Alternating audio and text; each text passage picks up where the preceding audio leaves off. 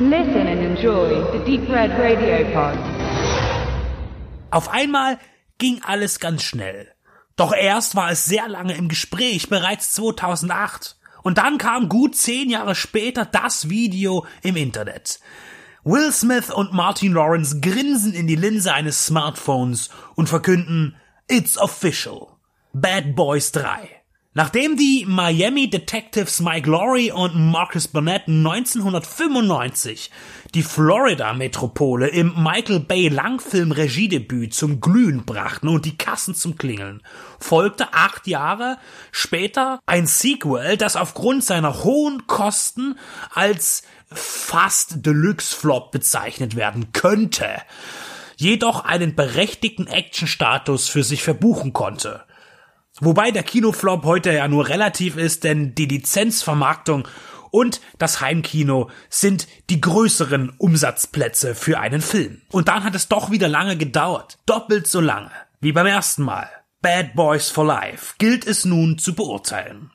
Einiges hat sich verändert, manches ist geblieben. Der aktuelle Actionfilm allgemein kämpft gegen das erstarkende CGI das ihm die Glaubwürdigkeit streitig macht. Und Michael Bay ist bis heute einer der Verfechter des analogen Effekts, wenngleich seine Transformer-Filme etwas anderes vermuten lassen würden.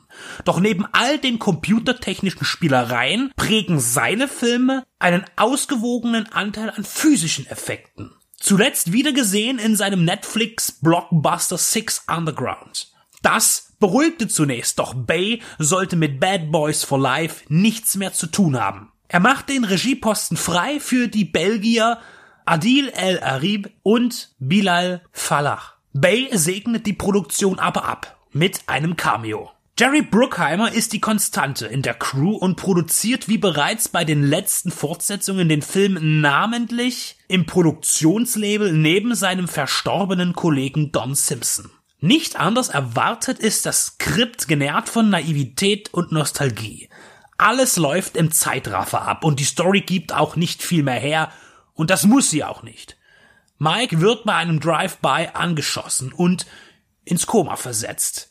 Der Zuschauer weiß an dem Punkt schon lange, dass es eine mexikanische Kartellwitwe auf ihn abgesehen hat. Fortan drängt Mike nach seiner raschen Genesung den ihm noch unbekannten Attentäter zu stellen. Wir stehen zusammen, wir fallen zusammen. Bad Boys für immer. Dieser Leitspruch der untrennbaren Kumpel Laurie und Burnett wird beschädigt. Denn irgendeinen emotionalen Riss braucht man, wie es ihn in den Vorgängern auch gab. Aber Freundschaft heilt. Und das ist alles, was funktioniert. Denn der Versuch der Expanded Family findet keinen glaubhaften Ansatz in Bad Boys 3, wie er einst bei Lethal Weapon fruchtbar war. Michael Bay ist in vielen Bildern zu spüren und doch fehlt er am Ende. Eingangs schafft es das Sequel für sich zu sprechen. Die Action ist groß und aufreizend umgesetzt. Die kleinen Scherze und die Streitereien zwischen den unterschiedlichen Helden erwärmen das Herz der Erinnerung. Es war gut, dass viel Zeit verstrichen ist. Bad Boys 3 kommt zum richtigen Zeitpunkt. Will Smith, gewohnt fit und Martin Lawrence hat ordentlich an Newtonscher Kraft zugenommen und sieht aus wie ein Hamster, was bei seinem ersten Auftritt im Kino für grelle Lacher sorgte. Sie agieren nach bekanntem Schema und ausreichend Querverweise verdeutlichen die zeitliche Distanz zum Original. Soweit ist alles gut, doch das große Finale versinkt nach einem pyrotechnisch guten Start in einer CGI-Hölle. Und zwar richtig. Und man fragt sich bei jedem Frame, wie hätte das wohl mit Michael Bay ausgesehen? Das ist schade. Bad Boys for Life ist gemischte Speise. Und am Ende überwiegen überraschend die positiven Aspekte.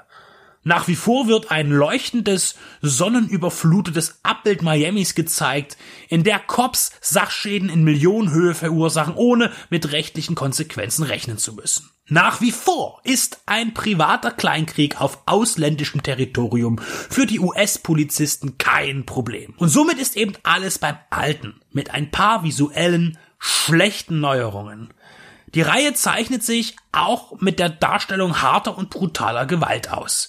Nachdem Bad Boys 1995 mittlerweile von der FSK 18 auf eine FSK 16 herabgestuft wurde, so hält Bad Boys 2003 weiterhin das rote Siegel zurecht. Aktuell ist Bad Boys 2020 in Deutschland ab 16 freigegeben, ist aber keinesfalls gnädiger als die anderen beiden. Hier zeigt sich wieder einmal, wie variabel die Einschätzung der sogenannten freiwilligen Selbstkontrolle eingestuft werden darf. Die Budgetfrage war es 2008, die Bad Boys for Life verzögerte und mit den nun ausgegebenen 90 Millionen US-Dollar liegt man 40 Millionen unter den Kosten von Teil 2. Ob 90 Millionen nun wirklich weniger sind als vor 16 Jahren 130 Millionen, darüber mögen Inflationsexperten streiten. Jedenfalls geht man auf Blockbuster Nummer sicher, denn mit unter 100 Millionen Einsatz befindet man sich im aktuellen Medium-Budget-Bereich. Nach vier Tagen hat man die Basis bereits eingespielt. Keine schlechte Aussicht für die nächste Folge, die vor dem Abspann bereits angekündigt wird, inklusive Generationswechsel.